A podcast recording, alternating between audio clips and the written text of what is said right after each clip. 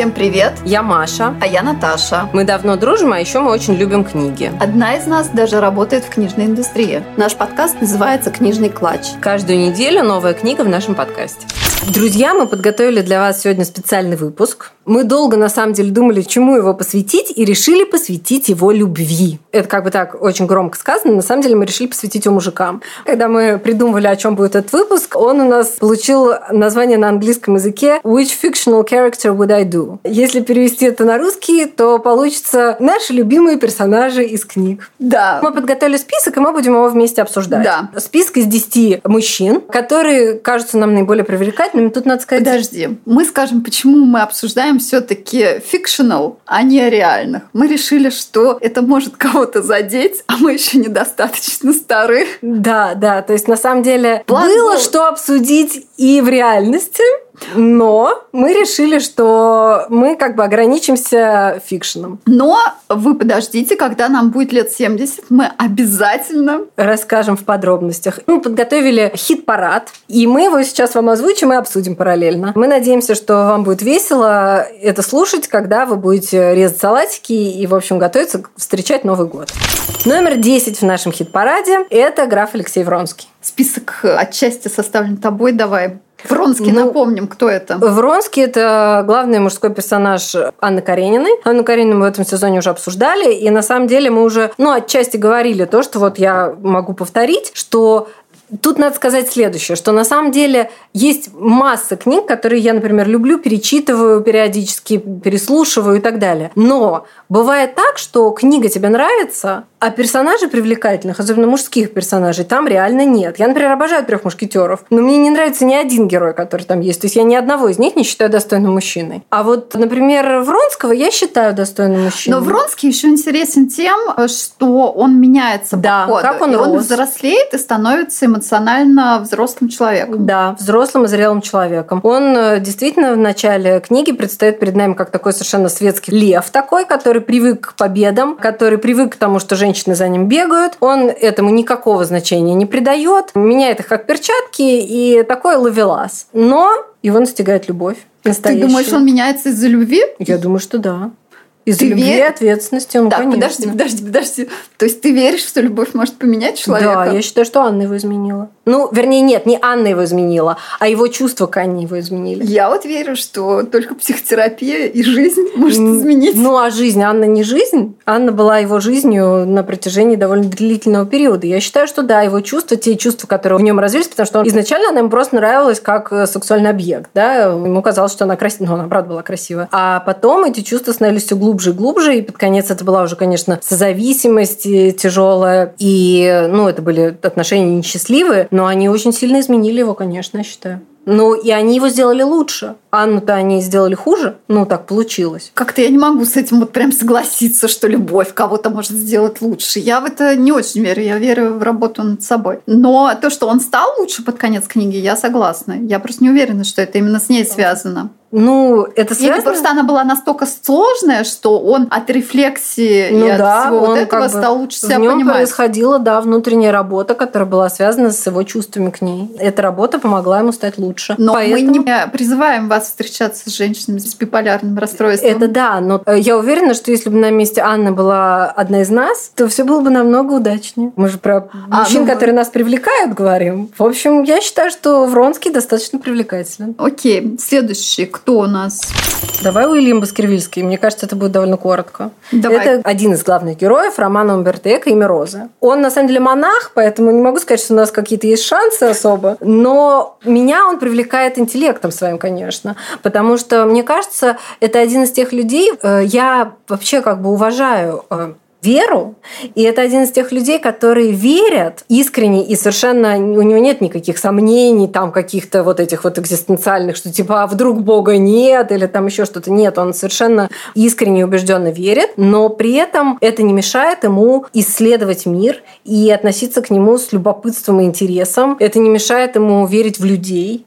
И мне кажется, что он такой вот пример такой интеллектуальной веры. Мне это очень нравится, мне это привлекает. Может быть, еще доброты какой-то. Да, Она и вот доброты. имеет к этому отношение. Доброты есть и снисходительности к людям. То есть он как бы не осуждает. мне кажется, Ну, не очень хорошее слово. Такое, ну, как бы он не сверху вниз смотрит, он как бы готов прощать. Все прощения. Да, вот мне кажется, это очень привлекательно, потому что мне кажется, что мужчина должен быть, ну вот, опять же, снисходительно, может быть, не очень хорошо звучит по-русски, но он должен... Humble, то, что по-английски называется. Да, он должен уметь прощать, и он должен относиться к каким-то недостаткам других людей, особенно к недостаткам, не знаю, там, пожилых людей, детей. Он должен относиться к ним с Ну, пониманием. Да, с пониманием пониманием.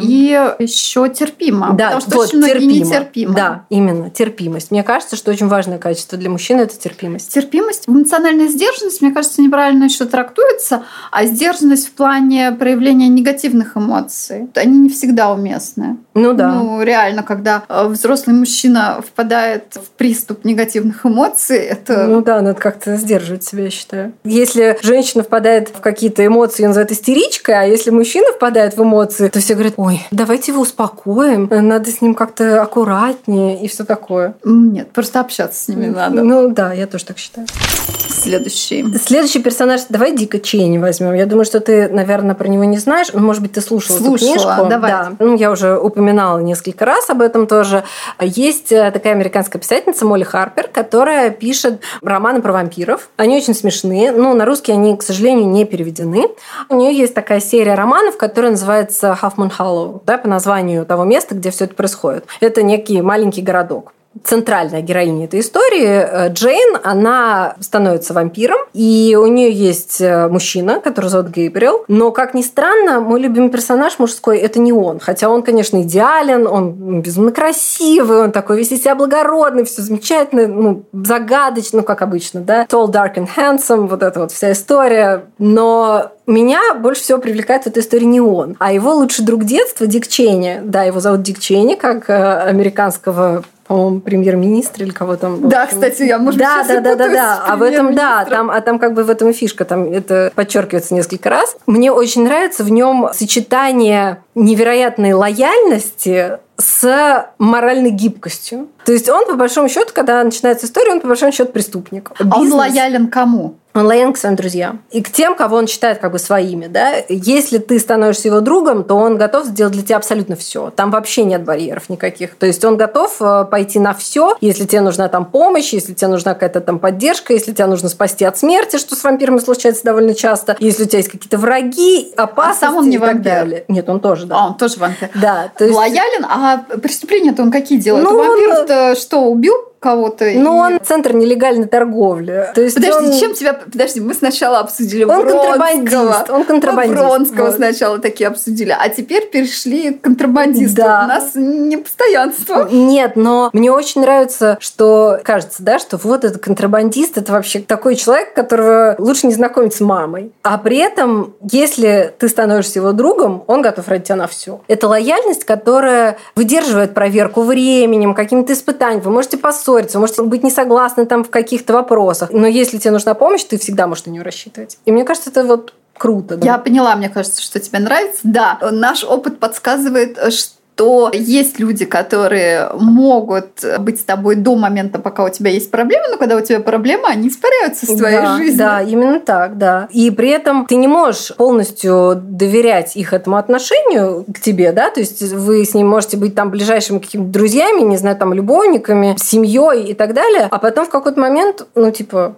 ну все, а мне больше не интересно. Есть люди, да, которые настолько боятся, что они возьмут на себя чуть-чуть больше ответственности, что вдруг их кто-то будет использовать. И они, да, правда, при любой проблеме исчезают из жизни, общаются только если нет проблем. Да, это очень раздражает, но мне Ну, кажется, мы уже избавились в жизни от таких Да, надеюсь, персонажей. что да, перманентно. А просто тут еще такой момент, что есть у тебя вот эта вот нейронная связь, что типа, если мне что-то некомфортно, то я как бы, пожалуй, пойду дальше. Либо ее нету, и ты понимаешь, что этот человек твой, то есть он твой друг, или там он тебе близок, и поэтому все, там дальше уже как бы комфортно тебе с ним, некомфортно, поссорились, вы не поссорились, все, он твой. И мне кажется, это вот важно, когда в твоей жизни такие люди есть. Да, нет вот этого ощущения, что... В любой момент тебя могут оставить. Ну, даже не тебя могут оставить. Я вот думаю, что больше все-таки жизнь, она конечна, и на самом деле возможность очень много менять там друзей, близких людей, ее на самом деле нет.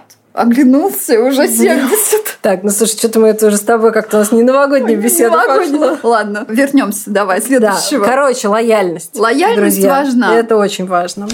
Тут еще один подростковый герой. Это, в принципе, на самом деле, единственный подростковый герой. Это тот э, персонаж литературный, который мне нравился и в детстве. И, в принципе, эту книгу недавно перечитывала и по-прежнему сочла его привлекательным. Это «Капитан Блад». Рафаэль Сабатини, «Одиссея капитана Блада». Он пират, естественно. Он невероятно красив, он там брюнет с голубыми глазами, но это все на самом деле по боку. Подожди, большому... подожди, подожди, не, не, не, не, не. Не, ну то есть внешность это, конечно, да, это круто, замечательно, но что мне привлекает в этом персонаже, это смелость, конечно, больше всего. Он э, совершенно бесстрашен. Есть, кроме смелости, храбрость. Ну да. А храбрость и смелость все-таки немножко разные вещи. Смелые, мне кажется, больше вот в каком-то таком физическом плане, а храбрость, она и в плане социальном что-то с кем-то поговорить, что-то сделать, вовлечься в какой-то конфликт. Мы знаем, что не все ну, не все мужчины могут вовлекаться в конфликт. Кто-то складывает уши и ждет пока все. Да, ждет пока само как-то разрулится. А лучше, чтобы женщина там как-то разобралась и потом, в общем, ему сообщила результаты. Да, а вот если мужчина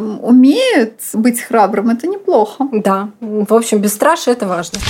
Диего Латрист – это герой Артура Переса Реверта. То есть это как бы современный а, автор, А, наверное, да? я читала Реверта. Я просто вообще не помню все, что я... Реверта у меня выветрился. Ну, Реверта... Там же они легкие очень да, такие. Реверта современный испанский автор. У него есть такая, ну, как у Акунина, типа стилизация такая. Ну, он пишет об испанском, ну как, не средневековье, но времени уже скорее. Это когда была война с Нидерландами, вот эта вся история. Это какой-то 17 век, по-моему, если я не ошибаюсь. Но я сейчас детали не помню, Слушай, я помню только, что я его читала в институте, и да. все, и больше... А, он военный капитан Диего Латрист, он военный, он, ну вот, участвует вот в этом вот исторических вот этих событиях, связанных с Испанией и Нидерландами. детективы такие. Да, там какие-то детективные истории, какие-то военные истории. Я абсолютно тоже сейчас не помню сюжета, но я очень хорошо помню этого персонажа, чем он меня очень сильно привлекает, это хладнокровие. Он всегда спокоен во всех ситуациях, он сохраняет спокойствие и трезвую голову, и он всегда действует э, с позиции интеллектуальной, не эмоциональной. Я вот, кстати, не могу сказать, что это всегда хорошо. Мужчин. Нет, это не всегда хорошо, кстати. Но хладнокровие всегда важно. Наличие хладнокровия как качество, да. Но полностью хладнокровный мужчина, ну что ты с ним будешь делать? Ну,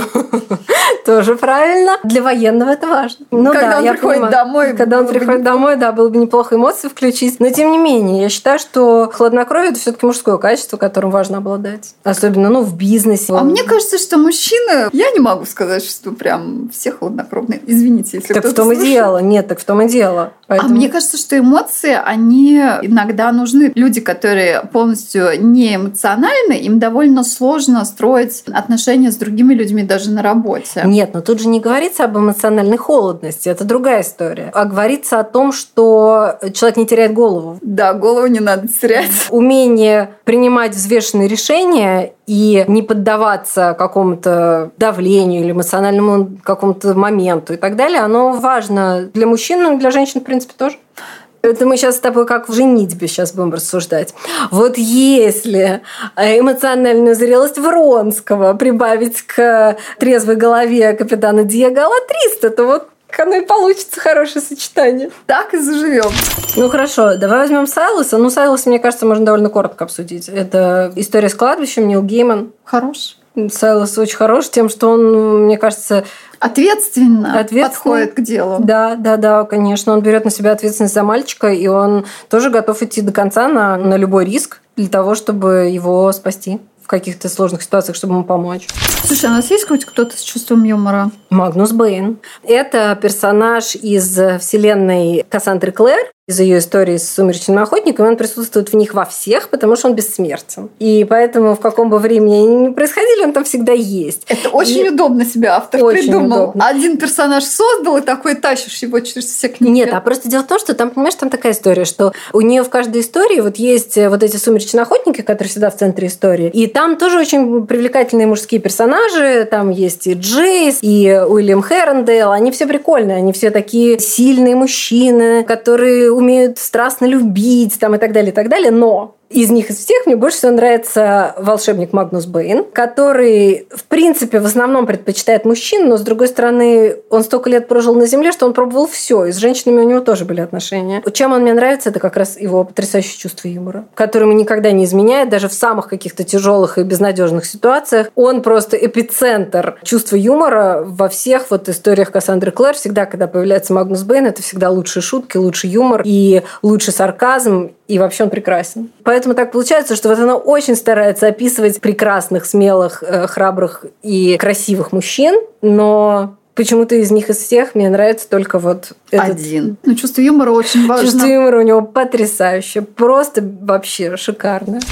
Будем утро, да, обсуждать или не будем? Ну, мы же недавно о нем говорили. Ну да, но вот, э, наверное, мне он нравится тем, что он обладает, ну вот, и храбростью, это понятно, но и терпимостью вот этой. Мне больше понравилась у него такая немножко отстраненность и то, что он с самых малых лет отстаивает свою собственную позицию. То есть он не сливается полностью с обществом, в котором он Да, у него как-то свой путь, который он, да, он с детства по нему идет и понимает, что это путь тяжелый, было бы намного проще в каких-то ситуациях сдаться и стать уже этим Даном или там сдаться на милость Альфреда и стать полностью его подчиненным и так далее, но он всегда идет своим каким-то путем. И еще... Давай скажем, из какой он книжки. Да, Утрит – это главный персонаж саксонских хроник Бернарда Корнуэлла. Мы одну из этих книг обсуждали но в одном из недавних выпусков. Он мне очень нравится еще тем, что он не боится признать превосходство других людей, даже тех, которые ему не нравятся. То есть вот он много раз говорит говорит о том, что Альфред его намного умнее его король намного его умнее. Хотя у него с этим королем постоянные конфликты, и они, в общем-то, такие друзья-враги. Даже не друзья, они ну, вынужденные, ну, союзники, вынужденные, вынужденные союзники, союзники, но лично ему Альфред очень не нравится. Но при этом он всегда признает, что Альфред умнее. И это, мне кажется, а так очень... бывает в работе. Я вот могу так это бывает, сказать. но очень немногие люди и очень немногие мужчины способны признать, что кто-то их умнее. Особенно, если этот человек им не нравится.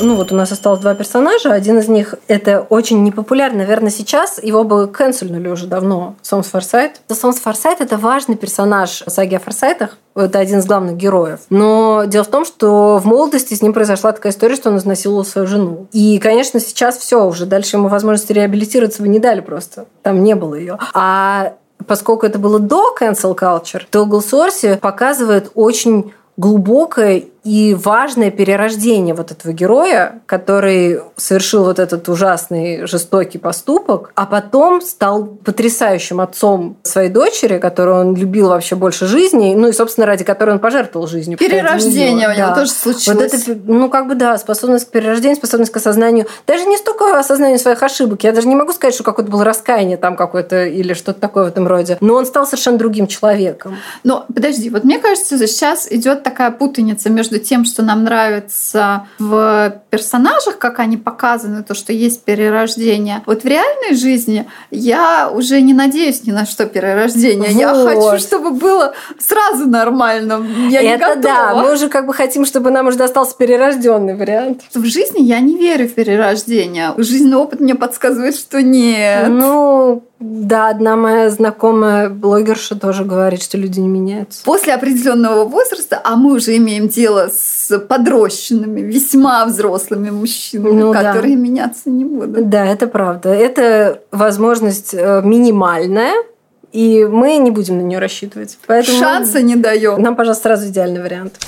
Ну и, наверное, вот первую строчку все-таки занимает мистер Найтли. Хотя я не могу сказать, что я считаю его идеалом, но просто он мне, наверное, очень нравится. Мистер Найтли это главный мужской персонаж романа Джейн Остин Эмма который, возможно, мы обсудим в следующем сезоне, потому что я его нежно люблю. Там так получается, что между героями в этом романе очень большая разница в возрасте. Он прям намного старше Эммы, но он такой всепонимающий. Да. То есть его любовь к героине, она никаким образом не мешает ему видеть ее недостатки и пытаться их исправить. А вот я не хочу, чтобы мужчина исправлял вот вам тоже, да. Это тут вот как бы такой момент, что не факт, что это вот идеальный случай. Но тем не менее он очень привлекателен тем, что это вот ему не мешает ее любить. То есть он ее любит, несмотря на все ее недостатки, которые он прекрасно видит. Это важно, Подожди, чтобы тебя любили, несмотря на твои недостатки. Да, я на это рассчитываю. Естественно естественно. Тем более, что какие у нас недостатки с тобой, ну посуди сама. Например, я сейчас не режу оливье. А, это да. И, возможно, не буду резать и в следующем году. Мне кажется, что это важное качество для мужчины, чтобы он принимал женщину такой, какая она есть, и не пытался ее как-то под себя подстроить. Уж в нашем случае это уже просто невозможно. Да, тем более, что в нашем случае это как бы пропащая ситуация совершенно. Мы уже слишком самостоятельны. Какие-то итоги подведем? Ну, итоги состоят в том, что на самом деле литература предлагает, как мне кажется, достаточно мало привлекательных мужских персонажей. Мы с тобой наскребли вот этих 10 с Ну, большим трудом. А в жизни? А в жизни их, боюсь, и того меньше. Но они есть. Но они есть, безусловно. Мы будем записывать следующий сезон. Да, мы будем записывать следующий сезон. Я думаю, что мы выйдем с ним где-то в начале февраля, да, скорее всего.